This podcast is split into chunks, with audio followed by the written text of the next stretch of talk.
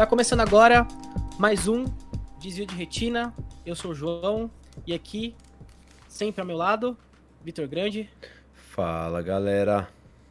E hoje estamos recebendo mais um convidado especial aqui no nosso podcast, grande Daniel. E aí, pessoal, tudo bem? Tudo certo? Daniel, falando diretamente da cidade de Campinas aqui, quase um conterrâneo, mas ele é de São Paulo, a gente vai discorrer mais sobre isso nas próximas. Mas, antes da gente começar um papo, aquele papo maneiro, Vitor, dá aquele recado maroto pro pessoal que tá ouvindo. É isso, galerinha, vocês que estão aqui até agora nos acompanhando, né? Se inscrevam no nosso canal aqui embaixo. Você que está vendo pelo YouTube, se inscreve no canal. Se você estiver escutando pelo Spotify, segue a gente no Spotify. E para a gente fomentar, né?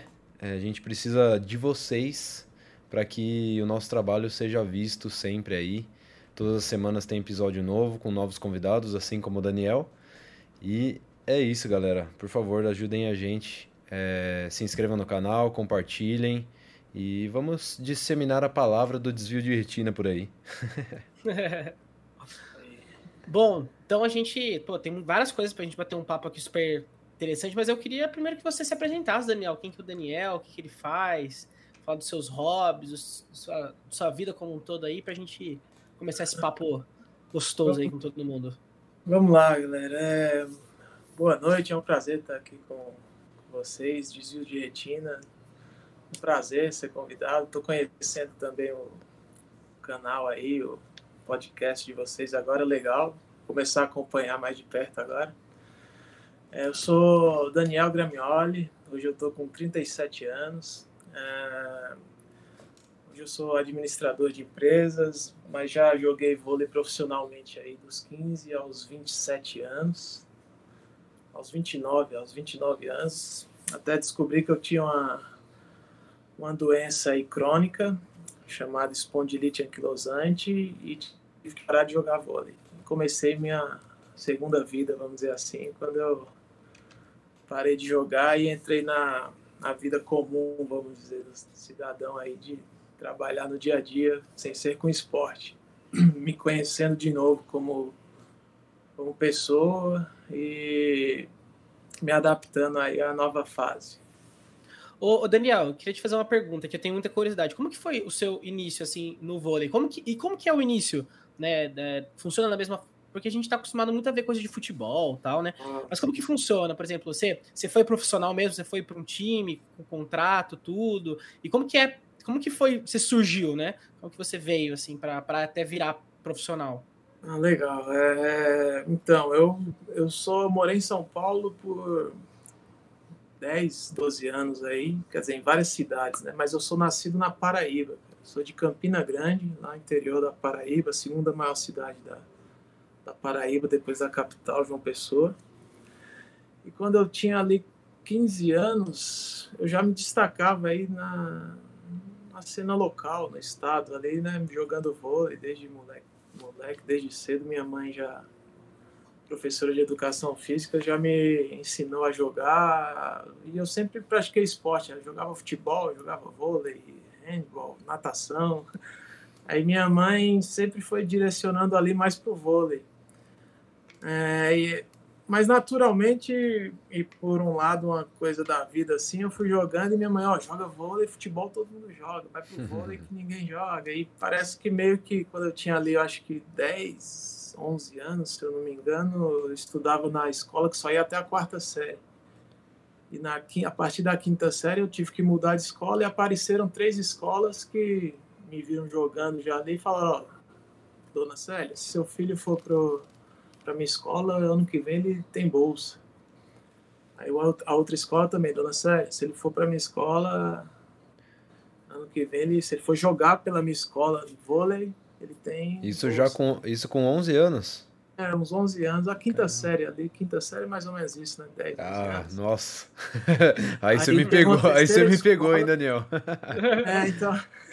Mas acho que é isso, né? quinto, quinto ano, quinto agora ano mudou, hoje, né? É, agora mudou. Era com 6, 7 anos, não tem mais alfabetização, agora já é a primeira série, né? Eu sou de outra é, então. geração. Ah, já contou a idade aqui no começo mesmo, agora pode. É. Claro mesmo, assim. Então, né? eu acho que com essa idade aí, aí teve uma terceira escola que o professor de educação educação física lá, de educação física não, do time de vôlei, falou, ó, oh, dona Célia, se seu filho for para para nossa escola, eu já falei com a diretora, já está tudo arranjado. Ele tem bolsa até o terceiro ano do, do ensino do ensino médio. A minha mãe falou, Daniel, você pode escolher mas você vai para essa. não tem Você pode escolher qualquer opção, contanto que seja essa. Né? É, Foi bem. que seja essa. Aí, então, já naturalmente eu fui indo pro vôlei aí, com essa idade já, mas jogava tanto que eu jogava no time da escola lá, jogava futsal, jogava handball, mas sempre tinha que dar uma prioridade maior pro vôlei. E com 15 anos, esse meu técnico aí, Ricardo, ele falou: Ó, oh, vai ter uma peneira lá em São Paulo, no Banespa e eu tava na praia, né? Janeiro, assim, já tinha acabado as aulas, a, a peneira sempre era em janeiro. A peneira do Banespa conhecidíssima. Aí, Tem até hoje? A Banespa eu... fechou, né?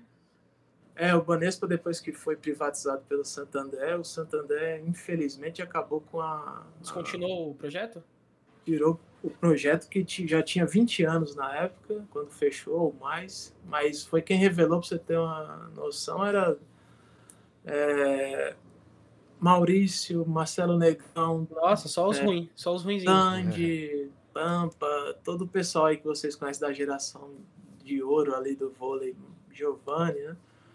Veio no, no Banespa, foi formado no, nas categorias de base do Banespa. Então, aí meu técnico, quando eu tinha 15 aí, 15 anos, ele falou: vamos Oi. E você conheceu esses caras? Porque você jogou pela idade, né? Tava tentando bater a idade aqui. Eles têm uns 40 e poucos são, anos, né? Eles são outra geração, mas eu cheguei a, a jogar com alguns contra, mas conheci todos assim pelo meio, né, que de vivência ali do vôlei, ou encontrava nas, nos ginásios ou em, em clínicas, é, promoções, sabe, eventos, assim, sempre conheci. Mas eu conheci a grande maioria da geração de ouro, Barcelona, ali 92, e alguns da geração de prata, que é o Montanaro, o William, levantador, Muitos desses eu conheci, não joguei, né? já, já são 20, 30, 25 anos de diferença, mas a geração de ouro são, eram 10, 12 anos ali, 14 para alguns, a diferença. Então eu cheguei a jogar, quando eu estava subindo para o adulto, eu estava pegando a fase final do Maurício, levantador jogando, o Giovanni, aí já estava acabando, mas muitos deles eu conheci, trabalhei com uma, o, o Giovanni foi meu técnico no SESI, quando eu joguei no SESI em 2009, o Maurício era diretor do Medley Campinas, que eu joguei aqui também, uhum. então eu conheci toda essa galera, então é, voltando lá, em janeiro de 2000, janeiro de 2000, eu passei no, no teste, eu vim fazer o teste do Banespa aqui, Banespão ali na Santa Amaro, era um clube bem tradicional aí. Ainda tem hoje, né? Mas não tem mais aquele apelo tão esportivo como tinha antes, muito forte no futsal e no vôlei. Então eu passei nessa, nessa peneira entre acho que quase mil candidatos, passaram oito e eu fui um desses oito. Caramba. Então eu vim lá da Paraíba, meu pai me trouxe em fevereiro, tinha que se apresentar já ali, mas até então era você tinha uma ajuda de custo. Você tinha que estudar tinha que acabar até o terceiro ano, pelo menos, e ganhava uma ajuda de custo, morava dentro do clube, até, até se tornar juvenil. Depois juvenil você já ia para um apartamento, aí assim você profissionalizou no adulto mesmo ali, aí você já começava a ganhar um pouco melhor e se virava, né? tinha que se virar já.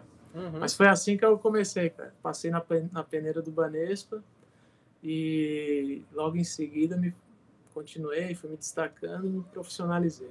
E como que foi para você assim viver essa adolescência no esporte assim, que assim de estar tá sempre ah, lá, ter umas restrições, tipo, foi fácil porque você, tipo, você, tinha, você era muito é, comprometido com aquilo, com seu sonho em virar um atleta, ou tipo assim, você era um cara mais de boa, é, conseguia curtir mais. É muito, é muito que vocês ouvem, acho que todo atleta, cara. É muita renúncia, né? Com 15 anos você é um moleque. Né? Hoje eu tenho Porra. filhos, eu vejo, caraca, pensar minha filha, meu filho saindo com 15 anos é um moleque. meu pai e minha mãe foram muito cabeça boa e também por toda a estrutura do time também, mas não é fácil, né? Então, 15 anos eu saí da, da cama arrumado, da comida da minha mãe, do meu pai levar para cá, levar para lá, do convívio, né? E para São Paulo, né?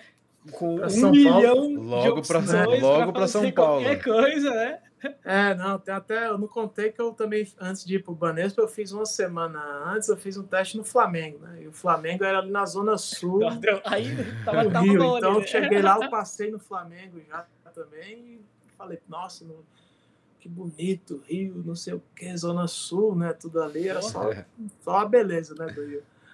Aí quando cheguei em São Paulo, cheguei lá em Guarulhos, no caminho, tudo pichado, feio, papai não quero nem não quero ir para é. São Paulo, não. Nem quero fazer o teste aqui. Eu quero, quero ir para o Flamengo. Flamengo. Só que a estrutura do Flamengo no vôlei era zero.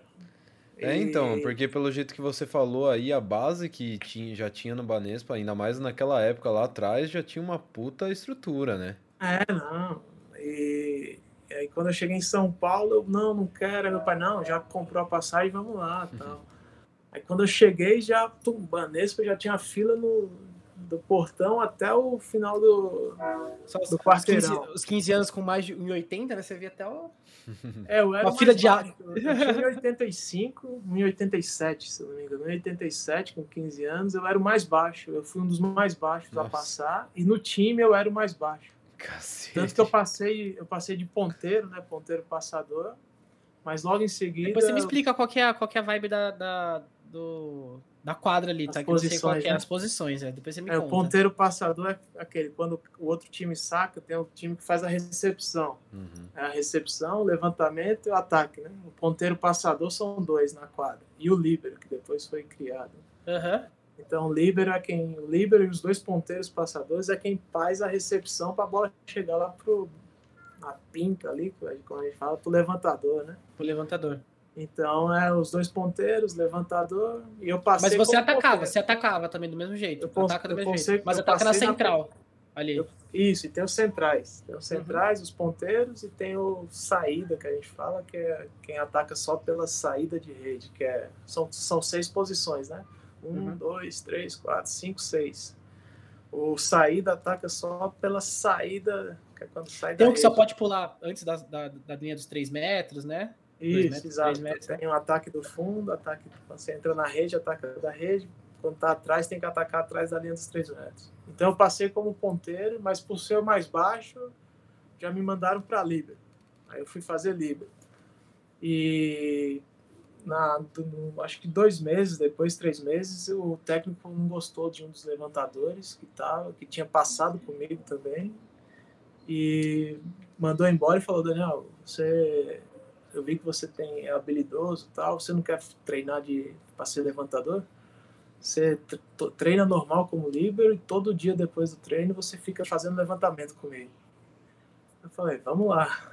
Aí fiquei um mês ali, todo dia depois que acabava o treino, eu e ele, os assistentes lá, só treinando levantamento, levantamento, levantamento. Depois de um mês eu virei levantador. E não sei acabou que foi aí que eu era o mais baixo. Aí para levantador já não era tão baixo, já era um pouco, não tão mais alto, mas era um pouco mais alto que a média, no Brasil principalmente. Então eu fui de levantador e minha carreira foi como levantador. Pô, que legal. Ô Daniel, e quem é o cara que fica com a camisa de outra cor na, na quadra? É o líbero. É o é. Até, se eu não me engano. A gente tem um dos maiores livros da história do, do vôlei, né? Que é o Serginho, né, velho? O cara Serginho, é um monstro. Serginho, o cara é um monstro, né? E, e, disseram que ele não era bom só em vôlei, não, que ele era bom em vários outros esportes. O cara ah, era, uma, é... era, uma, máquina. Fazia tudo. O cara joga futebol muito bem. Futebol, muito bem, tem... é. Ele é baixinho pro vôlei, né? Tem 1,83. Nossa, baixinho pro tamanho, vôlei. Qual tamanho, né, Vitor? Eu tenho 1,85. É? É quase a é, mesma coisa. 1,83 por aí. 1,80 no máximo. No mínimo 1,80. Mas ele jogava muito, jogava tudo.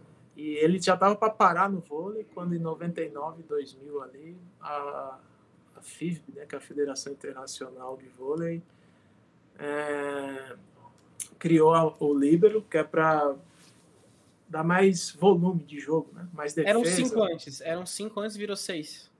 Não, eram seis, só que quem fazia a recepção era o central. Geralmente os centrais são os jogadores mais altos dos times e os menos habilidosos. Hum. de, agora, né? Hoje em dia, vamos dizer, depois dos anos 2000, porque até então o central tinha que passar, atacar, sacar, Nossa, completo, né? defender, né? tinha que fazer tudo. Aí, como tudo foi se especializando, os centrais foram ficando cada vez mais altos e especialidade de bloquear e atacar. Aí foi criado o líbero para na hora que o central está na parte de trás da quadra, o, o, ele sai e entra o líbero com a camisa diferente lá e faz só a parte de trás. Quando vai entrar na rede, volta de novo o central uhum. pirulão lá gigante. é aquele negócio, ô Vitor, é, é, tipo uma banda, entendeu? O vôlei. O, o, levantador é o vocalista, que só ele aparece, né? só fica de olho nele. O líbero é o baixista, entendeu? Porque ah, ninguém tá. sabe quem que é ele, mas se você tira o cara do time, acabou. É, né? Você tira o baixo da Agora banda e acabou a base, entendeu? Agora entendi. É, porque eu, eu, tô, eu tô quietinho aqui, Ô Daniel, eu tô quietinho aqui, não é porque eu não gosto de vôlei, não. Eu gosto de vôlei, eu gosto de assistir vôlei, mas não entendo nada, cara. Eu não entendo nada. Eu não, gosto de ver Olimpíadas, acompanhei até os, os, alguns jogos das meninas aí das Olimpíadas, vi o jogo contra a Coreia ali.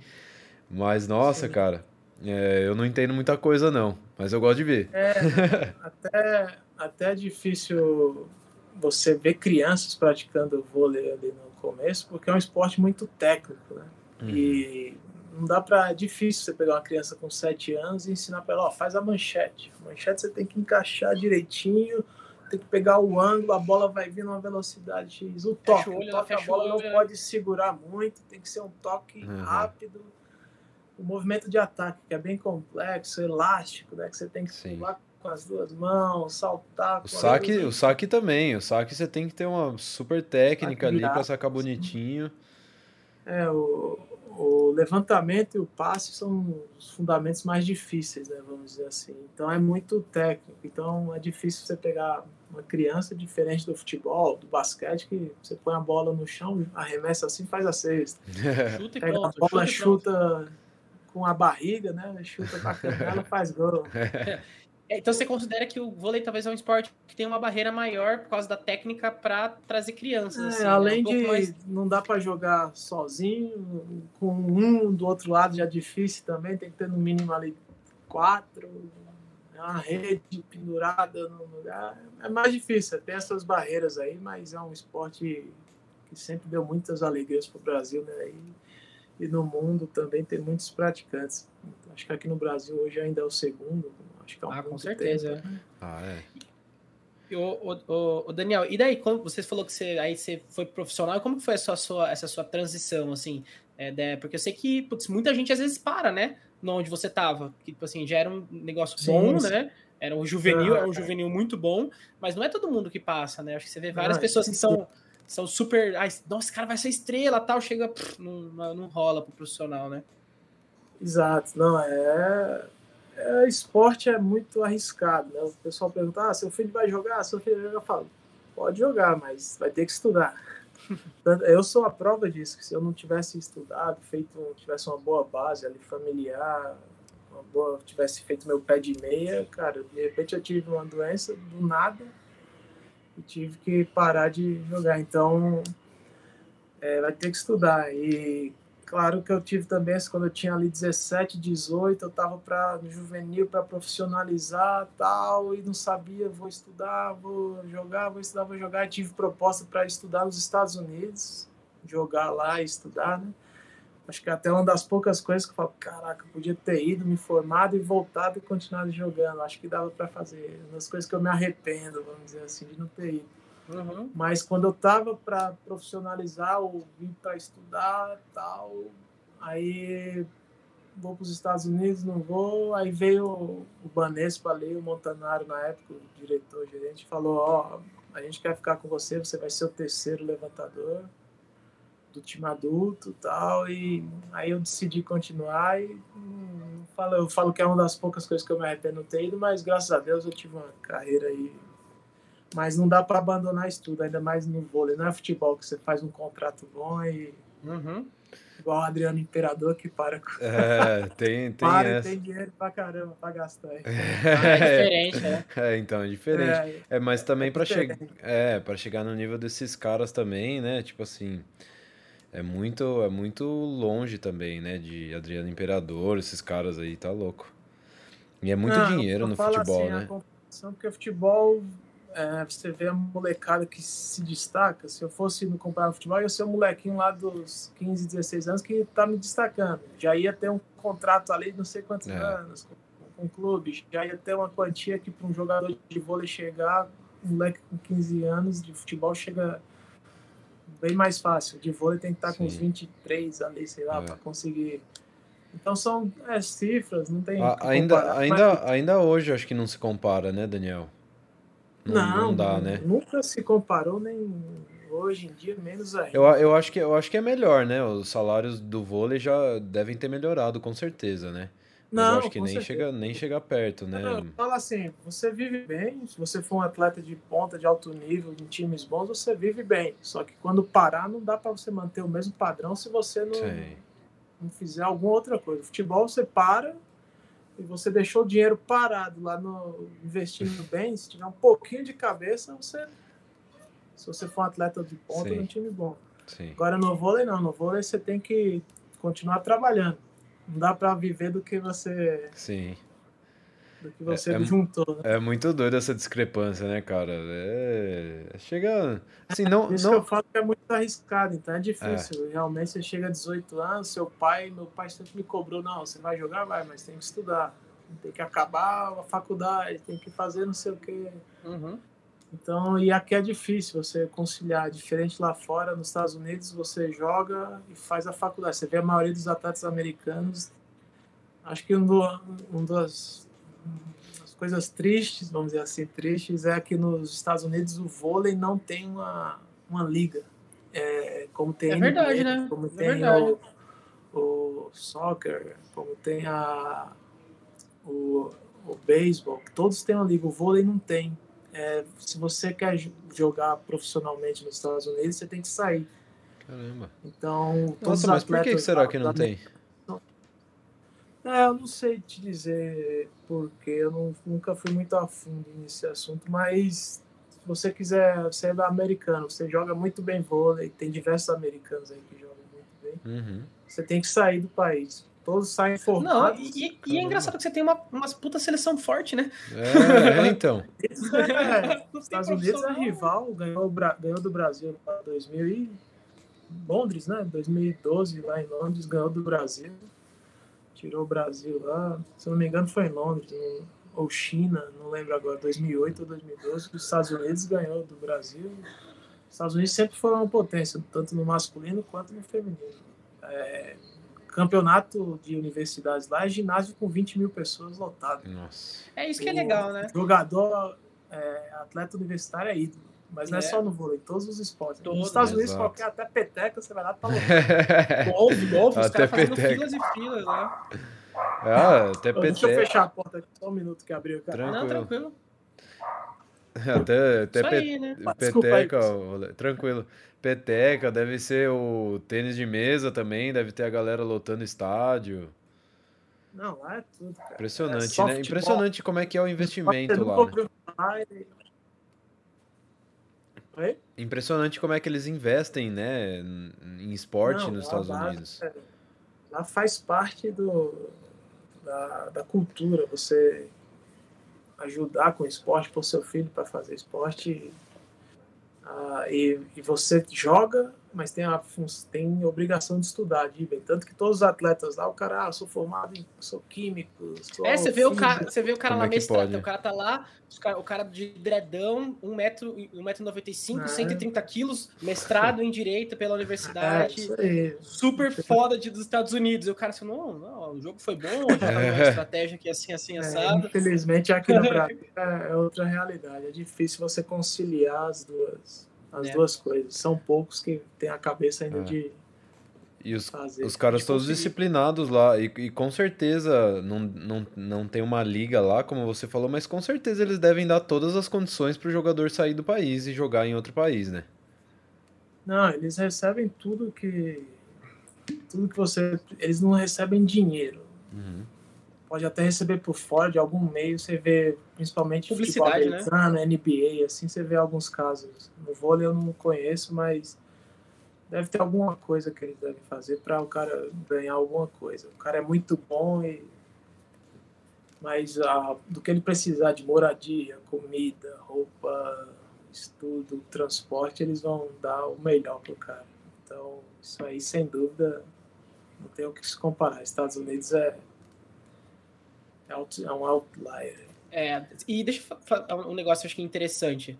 O, isso, e até para você ser um atleta, quando você teve essa virada de chave, até a gente entrar um pouco nesse papo do, da, de como você foi diagnosticado e tudo mais, é, te ajudou ter sido um atleta nessa nova, nessa nova empreitada que você foi? Tipo assim, como, como que você conseguiu utilizar as ferramentas que você tinha como atleta para ser agora um, um empreendedor, para ser um executivo, né? É, então, é, é, não é fácil, é outro meio, o meio corporativo é, é outra, outra pegada, vamos dizer assim. Você tem que se adaptar também, como qualquer área que você está muito tempo fazendo uma coisa, quando você muda. Acho que o que me ajudou do esporte, acho que duas coisas que eu tenho muito nítido assim. Uma é conviver com pessoas. Você pode ser o melhor executivo, melhor CEO, mas se você não souber lidar com pessoas, você vai ter vai vai estar tá faltando uma lacuna ali, você vai ter um gap e um grande gap, porque quanto mais você sobe na sua carreira, mais você tem que saber liderar pessoas. Então, no vôlei, eu não vou dizer a liderança, você eu tinha naturalmente, mas nunca fui de o capitão ou esse ou aquele, mas eu tinha a liderança natural de falar com o cara, de falar com outro e conviver com pessoas. Com 15 anos eu morava com 14 negros, tinha que uhum. respeitar cada um, saber o jeito de um. Com 16 eu morava com quatro, com, mas sempre vivia no pelo menos 12, 15 pessoas do time ali, né? Então cada um é de um jeito, um é da Paraíba, outro é de São Paulo, um é do Rio Grande do Sul. Aí um gosta de fazer comer de um jeito, outro gosta de dormir de outro, então você tem que ir se adaptando. Então acho que no vôlei o esporte me trouxe um pouco isso, saber lidar com pessoas na empresa. E a outra coisa é a pressão. Então, às vezes o cara, ah, pô, você é calmo, não sei o que. Não, consigo, vamos pensar e resolver. Pô, lidava, entrava no ginásio com 15 mil, 20 mil pessoas. Gritando, xingando você, jogando todo dia para fazer o seu melhor, para não sei o que, treinamento, todo Você dia. não tem oportunidade de errar de novo do mesma forma ali, né? Por exemplo, às vezes no é. trabalho você pode errar, você vai consertando, é, mas o jogo é aquela oportunidade, né? Exato, é, não volta. Né? Então, no, claro que no trabalho tem a pressão, mas é diferente. Então, acho que isso aí eu, eu aprendi a lidar um pouco e, porra, tem que entregar outra coisa. Beleza a gente tem tempo, dá para pensar, dá para junto chamar um aqui, chamar um ali, a gente vai fazer. Tem gente que já é mais afobada e não sei o que, não. Calma, vamos lá. Então acho que eu aprendi a lidar um pouco com pressão também no esporte, convivendo esse tempo inteiro. Acho que foram as duas coisas que eu vejo muito nítidas que eu consegui trazer ali do esporte para para o mundo corporativo, vamos dizer assim.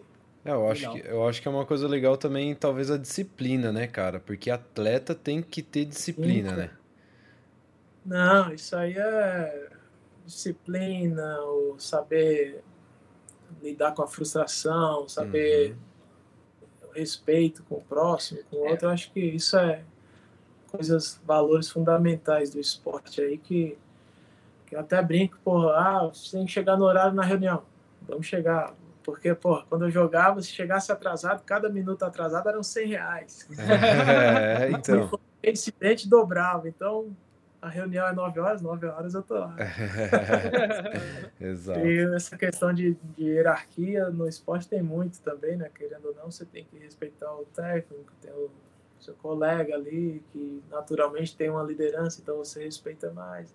Acho que no, no, trabalho tem muito isso. Então, trabalhar em equipe, de saber respeitar o outro, isso aí também é, é inerente. E, e, como é que é essa energia, Daniel, de, de entrar num estádio, que nem você falou, com 15 mil pessoas, assim? Como é que é esse, esse sentimento? Aquelas, todas aquelas pessoas olhando para vocês, assim, tipo... Eu, às vezes eu fico tentando imaginar como é que deve ser aquela vibração, você sentir aquela energia, né? Como é, como é, é que você se sentia? Louco, é uma das coisas que você sente saudade, assim. Eu, não, eu, meus últimos dois anos foram de muita dor, assim. Eu, treinar é dolorido para o atleta, porque todo dia fazer, usar seu corpo, você tem que se cuidar. Então, alongar até aquecer é, é algo dolorido, principalmente quando você vai ficando mais velho. Então, uma das coisas que dá saudade era jogar, que sentir a adrenalina do jogo e a convivência com os amigos, principalmente quando estava tudo, estava ganhando, era muito bom, né? O clima melhora muito. Sim. E querendo ou não, você sente um pouco os fãs. Eu, eu joguei no Cruzeiro, em Belo Horizonte. Belo Horizonte é uma capital que respira vôlei. Tem uma tradição muito grande com o Minas Tênis Clube, que eu joguei dois anos lá também. Legal. E nos últimos dois anos joguei no Cruzeiro. Então, acho que já faz uns 15 ou 20 anos que tem o Cruzeiro aí, vôlei. Então, juntou muito com a tradicional, o time tradicional, o clube do Minas, a rivalidade com o Cruzeiro. A cidade foi muito bom para a cidade, isso. Então, em BH é uma cidade que respira vôlei. Então, querendo ou não, você, você sente um pouco. Às vezes você está na rua, o cara, ô oh, Daniel, oh, não sei o quê. Então, você ser reconhecido não que sinta falta, mas era legal. Você ter um carinho. Ah, é gostoso, é gostoso, é gostoso. Você pega no ego, né? Todo mundo tem ego, já né? te conhecesse há muito tempo e você não sabe nem quem é. Isso deve ser muito Mas louco. A, entrar no, no ginásio é algo que arrepia, cara. Não tem como, eu acho que não tem ninguém que fale que não sente um friozinho na barriga. Eu fico imaginando futebol, cara, 50 mil, Nossa. 40 mil. Eu lembro a gente foi campeão da Superliga em 2011, 12 uh, 11 e 12, a gente foi campeão em 2012, a gente foi campeão da Superliga pelo Cruzeiro, né? E a gente foi, entrou no, no estádio, cara.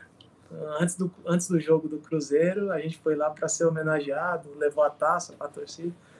Cara, no, no, no ginásio, no estádio, véio, com 30 mil, 40 mil pessoas. Gritando, né? Gritando assim. Puta, é algo incrível, cara. É muito boa, uma sensação muito gostosa, assim. Mas por outro lado, quando você está perdendo, é... aí é tenso, né? E a, a, pressão, mas é algo que você tenta abstrair, você acha que mas não tem a parte mental de, de ficar cansado tal, tipo assim, é tanto quanto a física, assim? A mental, tipo, de concentração, porque assim, pô, você tem que ficar quase, sei lá, uma hora e meia, não sei, não sei quanto tempo dura um jogo realmente, mas concentrado, né? Você não pode tirar o olho ali, você não pode estar tá pensando em outra coisa, né? Tem que estar tá vivendo o jogo, né? É, não é, eu vou dizer que seja igual, mas cansa muito. Eu, no trabalho eu vejo isso. Eu passo o dia inteiro quando você faz reunião, quando você está fazendo alguma coisa, você tem que estar concentrado. Você chega em casa, cara, cansado, mas não é físico, é mental mesmo. Então no vôlei, principalmente no vôlei, acho que é um esporte que tem que estar muito ligado sempre, tem que estar toda hora tentando ler, principalmente levantador, ali tem que estar tentando imaginar uma jogada para é, no xadrez, né? jogador de xadrez, né? Tá vindo Isso, aqui, ali. Você tem que tentar quebrar o bloqueio do time, né? Deixar o atacante sempre livre. Mas não só o levantador, meio de rede, ponteiro, tem que estar tá muito concentrado, uhum. porque você tem que bloquear, você tem que imaginar. Imaginar não, mas conhecer o que é que o outro time faz.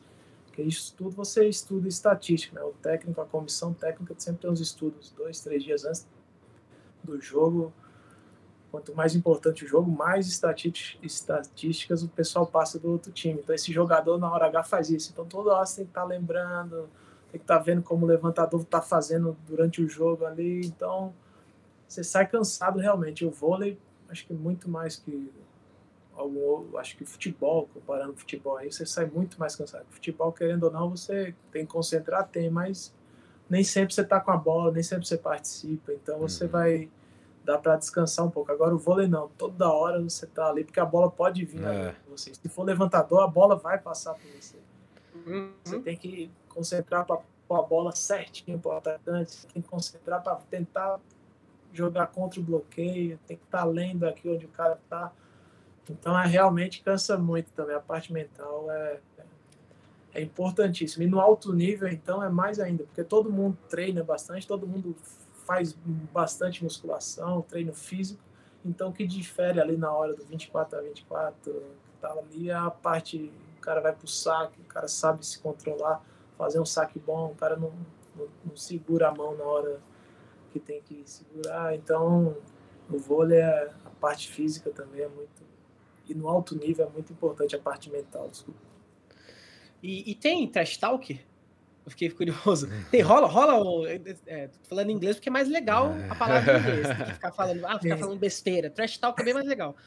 Tem, rola, rola isso no, no, no, vôlei também, porque às vezes eu vejo meio gentleman, assim, tipo. Entre, oh, entre jogadores, você diz, João? É, desculpe, senhor, joguei a bola em você. É, Agora eu tenho visto mais, eu tenho visto mais os caras se encarando, assim. Mas nessa época tinha. O, o levantador fica falando umas. O outro levantador fica falando umas coisas para você, assim, na hora da, da rede, assim. Tem assim.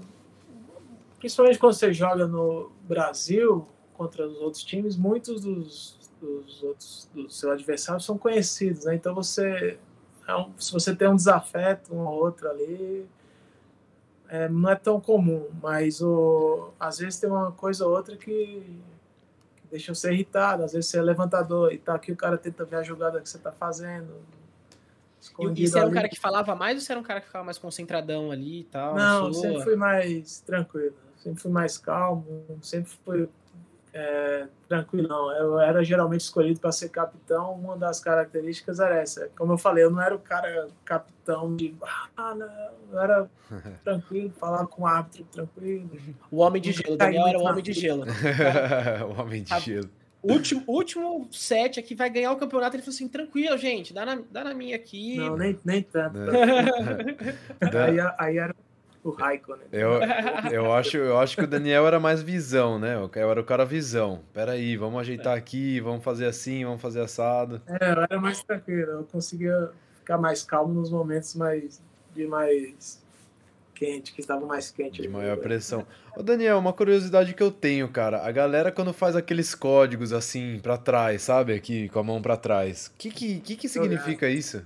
Que faz às vezes um é dois para baixo, um para baixo. Cada, exemplo, é, o meio de rede, o levantador vai marcar a jogada. Você vê que o meio de rede às vezes pula perto, ataca a bola perto do levantador, uma hora ele pula longe, uma hora ele vem atrás, uma hora ele ele faz uma jogada, faz que vai de um lado, vai do outro. Isso é o, levantador que marca. Então ele marca ah, o tempo em cima. Cada um muda, né? Mas geralmente uhum. é o tempo em cima, tempo esquerda, chute meio, que ele vai mais para para longe, aí bala, uma bola bem rápida. se você está no bloqueio, você fala, ah, vou deixar dois aberta, vou marcar dois. Aí você vai marcar diagonal, vou marcar um, vou marcar paralelo. E tem um cara específico então, que faz. Tem um cara específico que solta os códigos? O levantador é quem marca a jogada, né? Se o... ele vai falar os três da rede, ó, ponteiro, você vai na bala, você vem na bola mais curta. meio de rede, você vai nessa daqui, o saída vai no tempo costa, geralmente é dedinho tempo costa. Então o levantador faz as jogadas, o, e quando você tá, quando o outro time vai sacar, e você, quando o nosso time vai sacar, aliás, você tá no bloqueio, você marca geralmente, ó, vou marcar um que é paralela, vou marcar dois, vou marcar a bola, tem as jogadas, são tudo códigos, acho que todo esporte tem um Sim, é verdade. Eu lembro, eu me lembro bastante do rugby. Eu joguei rugby um tempo da minha vida. E a lateral é bem diferente, né? Não sei se você já viu o jogo de rugby. É, é, que os caras se levantam. Tipo, dois sempre levantam um cara e sempre tem os códigos também, né? Porque você pode jogar ou na, na no, no, como se fosse o primeiro pau ali, né? Que é a primeira, a primeira galera a levantar, ou no segundo, e sempre tem os códigos, e a galera muda de posição e não sei o que, bem legal também. Todo esporte, futebol americano tem muito código também. É, deve ter. O, o, o, Daniel, e qual que foi o cara assim mais diferenciado que você viu que você jogou contra? E que você falou assim, não, o cara. Qual que é uma característica? Você falou assim, putz, o cara jogava muito porque ele fazia assim, assim, assado. Ah, cara, eu eu joguei contra a maioria desses pessoal aí que vocês conhecem. Mas, mas você olhou e falou assim, caraca, né? Tipo assim, porra, bater pau, tipo, Ronaldinho no Barcelona sendo aplaudido pela torcida do Real é, Madrid, é, não, porque ele meteu três gols, assim. Um cara, sempre tem, tem vários jogadores que se destacam ali, mas eu, não de jogar contra, claro que você, eu joguei contra o Giba, Rodrigão, André Nascimento, mas todos era difícil, você tem umas os caras são muito bons, mas eu que eu pude acompanhar de perto, que eu joguei com ele por um, um dois anos, na verdade. E são duas pessoas. Um é o Nauber, careca lá do capitão, joguei com ele, cara, impressionante a habilidade e o poder de, de decisão dele. Ele era um cara, um ponteiro passador que extremamente habilidoso mas que não, não era muito, não diria bom, mas não era um cara, um atacante, um exímio, um atacante como era o Giba. Você põe a uhum. bola para ele, ele ia virar todo. Mas o Naubera, cara, tava 24 a 24 ele ficava sem atacar o, o set inteiro, mas no 24 a 24 você colocava a bola para ele, ele virava. 25 a 25 ele ia lá, virava. Era um cara na hora da decisão, cara.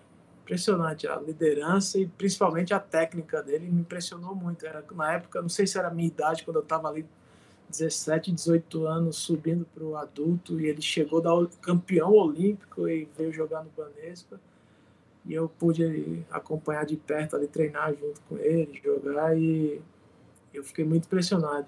E o outro foi o Ricardinho, também o levantador, que acho que quando eu, eu como levantador, eu sempre tive não tive um ídolo assim, eu sempre pegava muito, ah, eu gosto do que o cara faz essa bola para frente, eu gosto, eu vou fazer igual. Ah, o cara joga bem para trás, eu vou fazer igual. não tinha um cara específico, mas o Ricardinho eu fiquei muito impressionado com a velocidade que ele jogava na seleção, eu vi ali. E quando ele veio jogar, voltou para jogar no Brasil, em, contra o, veio jogar no time de Araçatuba, né? Na época, e eu pude jogar contra ele diversas vezes. E eu fiquei, ficava, cara, eu quero fazer o que esse cara, cara faz. E na TV, muita gente me fala assim, cara, vamos, eu falava, vamos assistir, vai lá assistir o jogo de vôlei. Aí na TV você tem uma impressão, só quando você vê ao vivo, os caras, caraca, é muito rápido, é muita porrada, como vocês conseguem, é muito alto que o cara vai. E eu vi o Ricardinho jogando ao vivo assim, eu falei, caraca, esse cara é impressionante, a bola dele é aquele de uma, a bola quebrava lá no saco, ele pum, uma bala na ponta. Então acho que o Ricardinho e o Naubé foi o. Foi o eles, são, eles são da era Bernardinho, assim, os dois? Não, só, de 2000 para 2015, aí os caras ganharam tudo, né? E acho que foi uma coisa muito. Eu tava vendo um podcast do Bernardinho ele tava contando, né, é, sobre o crescimento do Brasil no vôlei, né? Então, ele, é, eu acho que ele, ele você me corrige se eu, se eu estiver falando alguma outra besteira que eu não lembro completamente o que ele falou, né? Mas ele estava falando muito que, assim, todos eram melhores do que o Brasil em alguma coisa. Então ele falou assim: não, vamos pegar e vamos fazer tudo. Só que a gente vai fazer tudo no limite do risco. Então, acho que talvez essa característica até do Ricardinho possa ter vindo de um, de um trabalho, né? De muitos anos na seleção também, desse risco, né? Tipo, o cara assumir o risco no limite, no milésimo de segundo para bater a bola, né? É, ele. O Bernardinho eu tive a chance de jogar, fui convocado duas vezes para a seleção. Eu, eu, duas vezes não, com ele eu fui duas vezes. Mas é, ele é, eu tive a oportunidade de trabalhar aí com ele há um pouco tempo, mas cara, além de tecnicamente ser muito bom, ele psicologicamente era muito bom. Ele, ele doido, né? E doido, né? E doido, né? é, é, exigência, o nível de exigência alto, né? Então toda hora ele tá cobrando, tá cobrando, mas quando acaba o treino ali, ele tá lá, ô Daniel, precisa de alguma coisa? Vai ficar aí esse final de semana? O moleque, né? Vai ficar esse final de semana? Vai lá pro Rio uhum. e vai lá no meu restaurante, pô, tá precisando de alguma coisa? Me liga aí, ó, meu número aqui. Então o cara sabia jogar tecnicamente, psicologicamente, ele tratava todo mundo bem, sabia fazer você jogar pro time, né? Então ele era, ele é isso aí, ele mudou também o Brasil isso aí, de treino, muito treino, trabalho duro. E foi isso, o Brasil não era o mais alto, né? Ele mesmo falou, o Brasil não era o time mais alto, o Brasil não era o mais forte, não era o mais rápido, mas fazia um pouco desse daí, tinha um pouco de bom de tudo isso. E trabalha, mas trabalhava mais que todos, treinava uhum. mais que todos. Então, ele se destacou aí. Então, do ano do, dos anos 2000 aí até 2018, se não me engano, o Brasil foi 2015, desculpa, 2012 foi ali Londres, 2016 no Rio, né? O Brasil ganhou muita coisa. 10 anos, 2000 a 2010, ganhou tudo. Tudo, né? 2010 ali para O pessoal agora... aprendeu a jogar com os caras também, né? Não, dá, não ia ficar perdendo para sempre, né? Porque o pessoal estuda, começa a estudar muito, né? Sim, e tem, as, tem a geração, cada ciclo olímpico tem uma renovação, né? Então, depois de 2012, ali teve uma renovação. Depois de 2008, teve uma renovação já, em 2012 outra, aí 2016 ganhou de novo e agora, infelizmente, perdeu aí. E qual que, qual que é o time que você acha assim, que mais se destaca no, no vôlei hoje? Fala assim, putz, esse cara, essa geração do time o Brasil, X, Y, o Brasil tem é uma geração muito, muito boa tem uma geração muito boa aí, que é a minha geração. Agora, a minha que eu falo que 2012 até 2020 aí tava grande parte era a geração que eu tava, era o Bruninho, o Wallace, o Lucão, que jogou, que vieram da base tudo comigo aí. É, que eu pude jogar contra, jogar nos times, é, seleção com eles. E foram todos times muito bons, cara. Então não tem como dizer assim um time, cara. Mas a de, sem dúvida, a, a de 2008 ali, 2004, né? 2000 Sydney, 2004 Atenas, Atenas né? né? Foi campeão, aquele time ali foi. Nossa, eu lembro, você acredita? Eu, eu, eu era novo, vai. Uns oito anos, eu lembro direitinho da cena. É. Do, ganhando, ganhando as Olimpíadas nesse ano. É, então aí aquele time ali é um time muito. que eu tenho na lembrança muito forte. Um dos, é, eu acho 92, eu acho que eu tinha 10 anos ali, então eu lembro bem. Desculpa, eu tinha 8 anos, 92, mas eu lembro minha mãe me chamando para assistir. Eu, foi aí que eu comecei a ver ah, a Dandy, Giovanni, Maurício. E esse time de 92 e, e esse de 2004 eram dois timaços aí, sem dúvida. A, a época de ouro foi quando exatamente? Do... 92 foi o primeiro ouro, né? A, a, a época do Bernardinho ali foi a geração de prata. Bernardinho, Montanaro, ah, tá. William, Xandó foi, foi 84, aí 92 foi a geração de ouro, uhum. foi o Maurício, Tandy, Giovanni, Marcelo Negrão, Carlão, então foi essa geração aí, e depois 2004 ganhou novamente. E agora 2016, né? De novo. É verdade. Ô Daniel, qual foi o time que você mais gostou de jogar na sua carreira enquanto jogador profissional?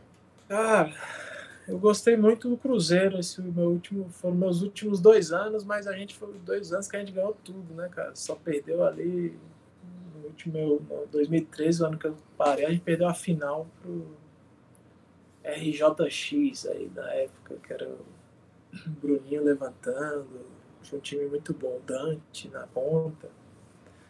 Mas eu gostei muito do Cruzeiro, foi uma época muito vitoriosa e, e o Banespa, sem dúvida, da onde eu comecei e tive, joguei dois anos ainda como profissional, foi um, são as minhas melhores lembranças, vamos dizer assim. Que massa, cara. Ô, ô, Daniel, e quando, quando é que foi que você parou de jogar? Eu parei em 2013, cara. 2013 foi, foi meu último jogo, a final da Superliga 2013 e depois então eu parei. Eu descobri a doença em 2011 e em 2013 eu parei. Como é? Eu, tava, eu via que a, a minha força é, não era a mesma, estava lesionando muito mais do que o normal, então eu decidi parar, porque eu via que não estava igual. A doença, uhum. depois que eu tive a doença, apesar de no segundo ano eu começar a tomar um remédio que melhorou 90% das minhas dores, mas mesmo assim eu não conseguia já treinar com a mesma carga que eu treinava sempre, né? E a carga é muito puxada, né? Uhum. É, alta performance é complicado, é né, cara? Então, sim, então eu comecei a machucar muito. Eu nunca machuquei assim, jogando até então. E então eu comecei a ter problema no joelho, no tornozelo. Uhum. E eu via que a minha explosão não era a mesma. Eu estava saltando menos, eu não conseguia partir para a bola do mesmo jeito. Então eu resolvi parar ali em 2013. Então, como, como é que é o nome da, da doença que você tem, Daniel? É, chama espondilite anquilosante. É um tipo de reumatismo que afeta. O reumatismo em si afeta as articulações como um todo, né? Você, uhum. O organismo fica sempre inflamado ali. E o espondilite anquilosante pega a coluna como um todo, a sua coluna, deixa inflamado ali e você geralmente sente ou a coluna aqui em cima ou mais embaixo. Para mim foi na sacroiliaca, a, a região ali da perto da bunda ali, do meu do lado direito. Uhum. Ali, Nossa, então... bem é com um músculo super requisitado para você, para vocês ali, né, no vôlei. Sim, sim, é, a perna é muito requisitada no vôlei, né? Você tem que ter braço, mas a perna é que sustenta ali. Então eu sentia muito como se fosse facadas ali atrás na região da, da, achavam até que era o nervo ciático, né? Mas tipo, foi de, de, é uma doença que é difícil você diagnosticar, porque ah, uma dorzinha nas costas, peguei peso outro dia, tô doendo. Uhum. Mas aí você vai tendo características, você vai tendo sintomas que você vai juntando e, e faz a, o diagnóstico. Mas se não for um médico, se não tiver perto assim, e se você não tiver todos os sintomas, vamos dizer assim, é difícil diagnosticar. Tanto que, ah, cara era atleta, tal, ah, deve ser o nervo ciático. Só que daí todo dia eu passei a amanhecer com torcicolo. Eu falava, porra, tô dormindo mal. Aí a uhum. dor que durava, que antes era só uma pontada e aparecia uma vez na semana, cada três semanas, foi aparecendo todo dia, cada dois dias, depois todo dia. O que era só uma pontada e depois passava, passou a não conseguir andar direito.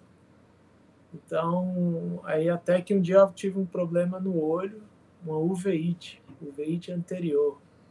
Seu olho parece, fica muito vermelho, apenas um lado, parece uma, como chama? Conjuntivite. Então, ah, tá. Eu ia falar um terçol. É, parece uma conjuntivite, só que não faz aquela, aquele líquido que ele ah. solta, né? Conjuntivite, só fica vermelho e fotossensível.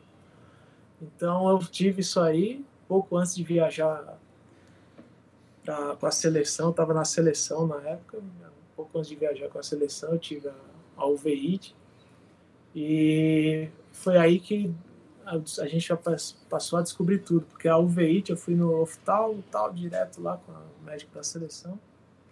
E eu tive a sorte, chamar de sorte, só, sei lá, destino é Deus, sei lá, é Deus. Porque o cara tava em Saquarema, a CBV tem um centro de treinamento em Saquarema, né? Como a CBF tem na Grande Comari, lá, uhum. a CBV tem em Saquarema um centro de treinamento, a seleção treina lá eu tava lá, Saquarema é uma cidade litorânea do Rio, né, cara? Uhum. Aí no meio da cidadezinha lá, fui no hospital, tinha lá, o cara falou, ó, oh, isso aí é uveíte, se você não tratar, você pode ser, ficar cego. Caramba. Do olho, do seu olho, mas se tratar direitinho e tal, vai sumir, você vai, como foi rápido, talvez você fique com as manchinhas bem clarinhas no olho, porque se você tratar agora direitinho, vai sumir. Só que, ó, a notícia não menos ruim que eu tenho para dar é que quando você tem o veite, é um sinal que tem alguma coisa errada no seu corpo. Tem alguma coisa aí no seu organismo. Eu te aconselho a fazer uma bateria de exames com o seu médico, de sangue e tal, e a partir daí vai descobrir o que é, porque deve ter alguma coisa errada. Não sei se você está estressado, seleção aí, não sei o que, mas deve ter alguma coisa errada. Caramba. Aí eu fui. Ele falou: ó, eu aconselho você não viajar com a seleção eu acabei viajando, levei o colírio lá. Até uma. Puta, cara, eu levei o colírio e ele falou: ó, pinga o colírio todo dia no mesmo horário, nas vezes que tem que pingar, e faz os sete dias, dez dias aí certinho, porque se você parar antes, tem um efeito rebote. A, o que apareceu de um jeito vai aparecer duas vezes pior a doença aí. Aí eu, puta, beleza. Aí viajei, colírio, colírio, aí, porra, era Londres viajou para a República Tcheca, um monte de lugar lá na Europa, era um tour. Aí na República Tcheca, uma cidadezinha Brno. BRNU. Eu conheço, eu conhecia porque eu, eu falei, pô, essa cidade não é minha estranha, tem, tem um circuito de moto velocidade lá. Brno. Ah, que legal. É, é, é conhecido, assim, no, no moto velocidade. Aí eu falei, pô, legal, Brno, vamos conhecer lá, jogar lá. Aí nessa cidade aí a gente foi treinar lá, jogar perdi a, o colírio. Nossa. Só que eu tinha batido a foto e o nome científico. Ah, igual. Eu, aí eu fui com um fisioterapeuta do outro time. O médico não tava lá da seleção tcheca. Aí eu falei, ô, oh, cara, eu preciso desse remédio aqui, ó. O nome científico é esse aquele. Hum, vou ver na farmácia. O cara foi na farmácia lá e nem todo mundo falava inglês, né? Então eu fui e não consegui. É. para ele o cara conseguiu tal. Aí eu consegui o colírio, velho. Do... Eu contei a história aí, mas, enfim, eu pinguei o colírio, melhorei depois de 10 dias. Pô, ainda bem, ainda bem que, que você teve essa sacada, né, de tirar foto do negócio. É, cara, daí eu, eu perdi lá no treino, deixei lá em cima, perdi. Aí, quando eu voltei da viagem, eu fiz uma bateria de exames, cara. Aí o médico falou, ó, você, exames de sangue, de imagem do local onde eu tinha dor e tal. Aí o médico falou, ó, você não tem AIDS, não é AIDS, não é lupus, não é só doença feia, né? é isso, é aquilo, é aquilo, mas ó, tá com cara de ser um tipo de reumatismo aí. Espondilite Você tá sentindo dor assim, você tá amanhecendo com torcicolo que diminui com o decorrer do tempo, do dia. Você tá com a dor no calcanhar, que é uma, uma característica desse, dessa doença também. Ah, teve o VIT, que é mais uma doença. O exame de sangue bateu aqui, ó, você tá com gene HLBA27 deu positivo, então isso é mais uma característica da, da doença. Então, eu quase certeza que é reumatismo, espondilite anquilosante. Foi aí que eu tive o diagnóstico, mas, cara, é sorte, é ter um assessoramento bom. Hum. Nem todo mundo tem essa oportunidade de ter um médico, de já ir atrás. Imagina o interiorzão do Brasil aí, né? Nossa, imagina. O cara tá assistindo uma dor aqui, tem um problema, é. ah, não, uma dor nas costas. Ah, não, é torcicola. Assim, e o cara fica anos assim e não sabe o que, que é. Qual, vai porque se é. você não trata, ela deforma, né? Você fica. Vai fica encurvado, você não consegue dobrar o dedo direito. Caramba, vai. Você perde movimentos, né? Vai afeta, afetando o nervo. Meu filhão chegou aqui, Davi, fecha aí. Cadê? Dá um oi. É, fala, fala pra ele dar um oizinho aí pra Cadê? gente. Dá um oi, dá um oi aí, cara. é, aí. Aqui, aqui, aqui é o quem sabe faz ao vivo. E, a, e aí, como, como, é, como é que trata, Daniel, essa, essa doença? Porque assim, então, eu sinceramente nunca tinha ouvido falar nesse é, nome. É, então, é algo. É uma doença. Não é raro, mas também não é tão comum. Então, é crônica, né? não tem cura. Aí, o primeiro ano, eu comecei o tratamento, era. Procurei reumatologista, comecei a fazer o tratamento, era anti-inflamatório. Eu tomei durante um ano anti-inflamatórios, cara. Caramba. E o médico só falava, ó, esse mês você vai, vou, vou prescrever para pegar mais seu estômago. Pâncreas. Então ia só mudando o órgão que ia receber o Caraca. Então eu fiquei um ano, só que, cara, não passava a dor, era uma dor muito forte, eu não conseguia andar, não conseguia dormir direito. É... E, ele não, e ele não é só muscular, então ele pode, pode espalhar para o órgão também essa pega infecção. As fibras do, pega osso, pega. Dependendo do grau, ele afeta o osso, vai formando cavidades Entendi. no osso. É, pega os músculos, é, tendões. Então, eu fiz tratamento com outros remédios que eu ainda tomo hoje, é, o reumatismo. Mas o que eu, depois de um ano, você faz o tratamento convencional, vamos dizer assim, e se não faz efeito, você pode dar entrada em medicamentos de alto custo, que fala. Uhum. Então eu, eu dei entrada no SUS, a médica falou, oh, você consegue pagar isso aqui? Eu falei, hoje eu consigo, mas vai sair 80% da minha renda vai ser para esse remédio na época. Caramba. Aí ela falou, então vamos dar entrada no SUS, que cada duas doses do remédio por mês eram 15 mil reais. Nossa. Então vamos dar entrada no SUS. Então a única coisa que eu não reclamo de qualquer governo é. É o SUS. O remédio chega certinho. Essa farmácia de alto custo no Brasil, em São Paulo especificamente, funciona perfeitamente. Todo mês eles entregam remédio. Então, que são 15 mil reais que eu tomo aqui na barriga todo mês, cara. É uma injeção. Duas, inje... Duas injeções por mês, mas esse remédio foi assim, ó, cara eu tomei, uma, lembro hoje, eu tomei num dia à tarde, no outro dia de manhã eu não tinha 90% das dores que eu tinha eu não sentia. Eu já não tive torcicolo, eu já, eu já conseguia andar normal, que eu não estava conseguindo andar. Caramba. Então sumiram. Então é um remédio para mim que foi milagroso. milagroso. Assim. Funcionou muito bem para mim. Além de. Da... Ô Daniel, e é para é pra toda a vida? Sim, você tem que tomar esse remédio é por toda, toda a vida, vida, ou tem uns um momentos é, que tá, talvez vida, possa... Mas como eu falei, para muita gente não funciona esse remédio, tem que ser outro tipo. Hum. Como para outros, apenas uma dieta, apenas não, uma dieta bem restrita aí de carboidrato, de várias coisas. Uhum. Tem que se cuidar bastante.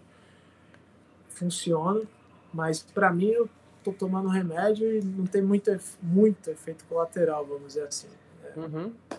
Tenho imunidade baixa e, e boca seca, você fica tem que tomar bastante água. E acho que é basicamente os piores é, efeitos colaterais são esses, mas é para toda a vida. Mas hoje, como eu tenho, além de fazer muito exercício, é uma doença que tem como característica que quanto mais, quanto mais não, mas se você se movimentar, diminui as dores. Ah. Quanto mais parado você ficar, pior vai ser a doença. Mas também eu, eu, tive que voltar a me conhecer, que eu não podia também Sim. fazer muito exercício. Às vezes eu queria jogar muito, correr uma hora ou mais, eu senti que eu piorava as dores. Então você vai se conhecendo, mas a receita é um remédio para mim, essa injeção aí, que a, até então no começo eu tomava duas vezes no mês, depois duas vezes a cada três semanas, hoje eu tô a cada duas semanas. Então, desculpa, eu tô, hoje eu tô a cada a cada um mês, a cada quatro semanas eu tomo uma só. Ah, que bom. Tá mais tranquilo, né? Aí a gente vai vendo. Uma vez eu tentei tomar uma vez no mês, bem no começo, voltou e eu tive uma crise. Aí eu tive que voltar a tomar duas uhum. a cada duas semanas. Então, hoje eu tomo uma vez no mês, mas pode ser que, de acordo com o tratamento, pode ser que eu a cada dois meses. Vamos ver, não sei. Tem que ir conversando com o seu médico, não é algo que eu quero mudar e. Sim. E mudo. Mas exercícios é importante. Tem outros dois remedinhos que eu tomo, pílula uma vez na semana e o, uma vez no mês eu tomo essa injeção na barriga. Pô, que bom que tem jeito, né, Daniel? Sim, cara, e eu não reclamo não, cara. Pra mim, cara, você, você reclama... Você teve, teve, muita coisa de mudança de vida, assim? Assim, de hábitos? É, então... Você já tinha, porque também você já era atleta, né, cara? Não mudou muita é. coisa. Se fosse eu aqui, cervejeiro, gosto da noitada, aí não ia dar, né? Aí não ia dar. Eu senti muito, né? Não, mas o eu, o que eu falo, para mim, cara, eu não tenho o que reclamar, porque eu tenho vida normal. Como eu descobri rápido, eu tenho tratamento, iniciei logo, e, e naturalmente eu tenho uma vida mais é, esportista, assim, eu gosto de movimentar, de andar, de fazer alguma coisa, musculação ali, uma vez, duas vezes na semana, me movimentar, eu gosto de movimentar, então eu tenho de vida normal. É claro que eu tô aqui ó, com você, mas eu, eu mudo de posição aqui porque tá doendo. Dói, não é a dor, porque a dor que eu senti antes era uma dor absurda. Uhum. Você não, eu tinha que parar e. Ah, Caramba. Tinha que sair, me levantar, andar. Aqui eu tô sentindo a dorzinha ali, mas aí eu mudo um pouco de, de lado, mudo a, o apoio. Eu sei que eu tenho uma coisinha, mas, cara, não tenho o que reclamar. Ah, vou no show, vou, fico duas horas de pé, dói, mas eu consigo aguentar.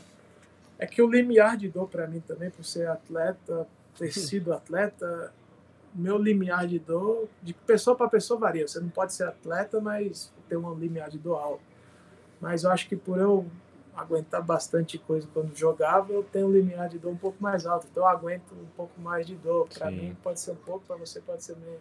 Uhum. Ou você não fazer, nunca ter feito esporte e aguentar dor do meu jeito. Não uhum. sei, cada um tem um, é, eu tava vendo o, um pouco mais. o LeBron James, ele tava dando uma entrevista um dia, ele falou sobre isso, né? O atleta de alto nível não existe um jogo que ele não esteja com dor.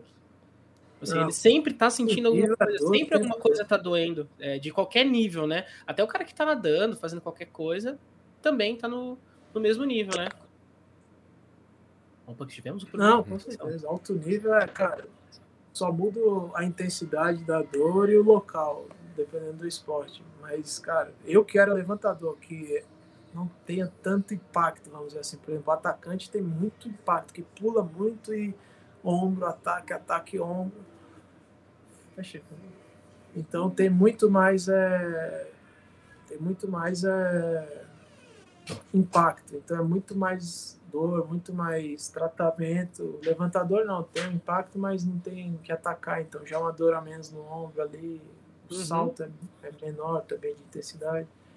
Então é diferente. É, a gente... Mas todo esporte, a dor é. É, é a, a, gente conheceu um, um, um, cara também que vai ser um dos próximos convidados aí do, do podcast, que é o Chico. E ele tem, ele tem foi diagnóstico com, di, tá, diagnosticado com esclerose múltipla. E ele também, ele também te, começou com, com as injeções, com os remédios, ele estava contando pra gente, né? E depois de um certo tempo ele cessou. Ele não teve mais crises. E aí hoje em dia ele não toma mais remédio.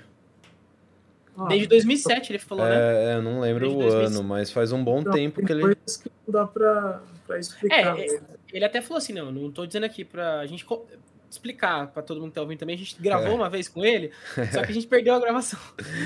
Não, não, não, a gente não perdeu. A gravação, na verdade, deu errado e teve, a gente teve um problema técnico que não gravou a voz do convidado, entendeu? Coisas, coisas do mundo digital. É, exatamente. a gente vai gravar de novo com ele, todo mundo vai entender a história, mas assim, só fazendo é, um adiantamento, né? Uhum. E ele, ele é um cara, putz, ele é um cara super alto astral, assim, muito gente fina, a gente até encontrou com ele. E, e ele tava, assim, falou que não indica, mas é realmente uma coisa muito louca. Acho que nem. Mas é, até o próprio médico dele falou assim: você tem que mudar não somente é, os seus, o que você faz, né, os seus hábitos, mas as pessoas, os sentimentos que você tem dentro da sua vida. Porque muito do que é corporal é psicossomático, né? Tá tudo envolvido com a cabeça, né? A cabeça, cara, ainda mais a, eu falo por experiência, você fazer uma coisa que você fazia há 15 anos e de repente, tum, vem alguma coisa que para, você tem que parar e fala, caraca, o que é que eu vou fazer? Você fica mal, ter. Só que uhum. se você tiver, tiver cabeça boa, por mais que você tenha a cabeça boa, já é difícil. Uhum. Se você não tiver qualquer coisinha ali que te leve mais para baixo, já, cara, difícil. É então, você fica mal e tal, fica mal e tem que sair, mas você vê que, cara, se eu continuar assim, eu só vou me ferrar mais. Então uhum. você briga, então acho que quem tem um pouco mais de consciência ali tenta, consegue brigar ainda. Agora tem gente que realmente não consegue brigar com isso e afunda. Eu acho que aí que tem casos né? de depressão, não sei. Graças a Deus eu consegui tive uma caída e depois falei, pô, se continuar, vou, não vou crescer. É, mas é isso, né, Daniel? Tem que ter essa consciência, botar na cabeça que a vida continua, né? Por mais que você não faça mais aquilo que você é. tanto amava, a vida continua, cara. E vida que segue. Você tá bem, você tá. A cabeça é essa, exatamente. Tem que pensar assim, mas não é fácil, cara. É, é eu imagino que não seja. Eu imagino que não, seja. uma base boa, uma família que te apoia. E, você acha que a sua família foi assim a base para você ter continuado? Não, o que, que, o, que, que, o que, que você falou assim, tipo, o que, que você se agarrou? Porque a gente se agarra em coisas, né? A Deus, a várias coisas, né? parar de jogar. Pô, vou parar de jogar. Pô, o que é que eu vou fazer? Pô, se eu não tivesse uma base do que fazer. Você ficou, com aquela, você ficou aquela cabe, naquilo na cabeça, tipo, eu não sirvo pra mais nada, o que, que eu faço na minha vida? É, a única coisa que eu sei fazer direito tiraram é, de mim. A... ah, porque eu, é, porque eu já ouvi várias, vários ex-atletas a... que às vezes ficam com essa mentalidade, tipo, tiraram a única coisa que eu era bom nessa não, vida. Com né? certeza. Com certeza. Você pensa, pô, eu sabia fazer isso, eu fazia bem. Muito bem, e, né? E mesmo que tinha dificuldades, eu ia, ia atrás e ia tentar fazer. Só que você eu, graças a Deus, tinha base boa, uma família que me apoiava e quando eu parei, já, pô, ainda bem que vocês falaram para estudar. Eu fui atrás e estudei. Não, vem aqui, meu pai, graças a Deus, tinha uma certa condição, meu, meu sogro me ajudou muito também, que ele tinha uma, uma firma e me colocou lá para, ó, começa aí do zero, mas você vai, pelo menos você tá aqui dentro, vai vendo como funciona. Senta aí, vamos aprender aqui a ver como administra uma coisa então, graças a Deus, tive um apoio aí, tive uma base. E se não fosse isso, cara, difícil você começar do zero e falar, pô, o que é que eu vou fazer? Mas, mas é isso aí que você falou, não tem, a cabeça é essa. Porque tem gente que não tem nem Sim. isso aí, cara. E, Sim. Mas o início é isso, mas não é fácil. É difícil. Ah, isso. eu imagino, cara, com certeza. Deve ser muito Como complicado. várias outras coisas. Né? É difícil você faz, falar, não vou dizer que é fácil, mas você pôr na prática não é é tão simples. Sim, é, é que todo mundo pa passa por dores, né? É que cada um tem, tem uma vivência diferente, tem uma experiência diferente, passa por coisas difíceis diferentes. Mas, cara, você tem que se manter positivo, independente do que seja o que você tá passando, né? Não, uma das coisas que eu falo também, beleza, o Daniel, ele fa fazia esporte, continua fazendo, ajudou, ajudou. Daniel é, tá, teve o remédio, ajudou. Mas, cara, uma das coisas também que eu comentei é você ter pensamentos positivos. Não, eu vou fazer isso aqui, eu vou melhorar. É, e depois que você passa dificuldades, todo mundo é assim. Quando você tá na merda. Na, oh, desculpa até falar assim. Não, pode falar. Tá aqui, aqui tá liberado, Daniel. quando, você tá no, fundo do poço é que você começa a enxergar coisas que você não enxergava. E, e você começa a dar valor. Você procura a igreja, você procura Deus, você procura o pai que você não falava, você procura o irmão que você não tratava. Então, quando você tá no fundo do poço, você fala, cara. Muita gente que não tem a visão fala, pô.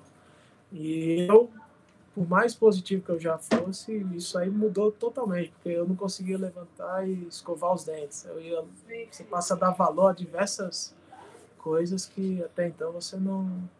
pequenas coisas que você não dava, entendeu?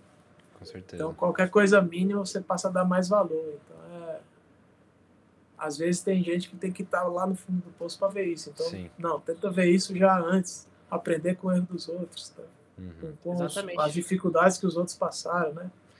É, tem é aquele negócio, né, Daniel? Infelizmente, a gente só, só começa a ver essas coisas realmente quando acontece, né? Alguma coisa desse tipo que, às vezes, às vezes é, não que seja necessário, mas às vezes a gente precisa passar por um negócio desse para começar a entender e visualizar as coisas de outra maneira, né?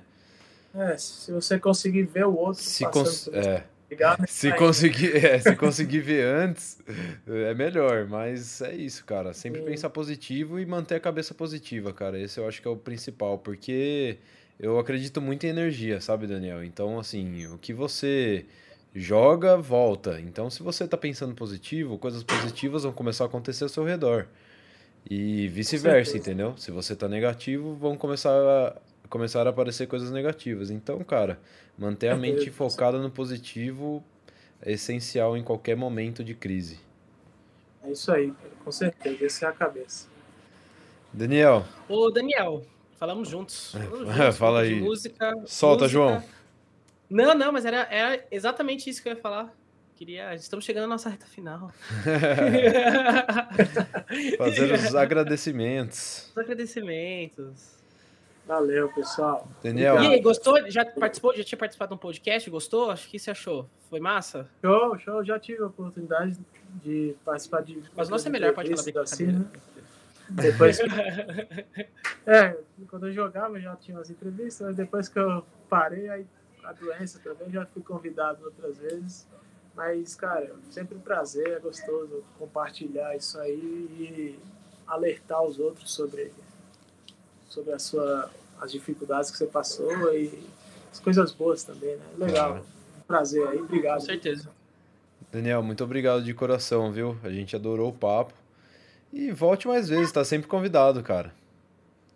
Beleza, agora eu vou acompanhar aí os podcasts, desvio direitinho aí, sem, sem dúvida eu vou ficar mais atento aí. Ao... Isso aí. Valeu. Maravilha, Daniel. Obrigadão. Obrigado, Daniel. E obrigado você que está ouvindo até agora, né? Que nos aguentou essa, essa última hora. E Valeu. curta, compartilha, manda pro amigo, pro papagaio, todo mundo. E valeu demais. Manda e... o link aí depois que eu compartilho. Com certeza. valeu, gente. Valeu, gente. Um abraço. Falou. Abração. Tchau, tchau. Boa tchau, tchau.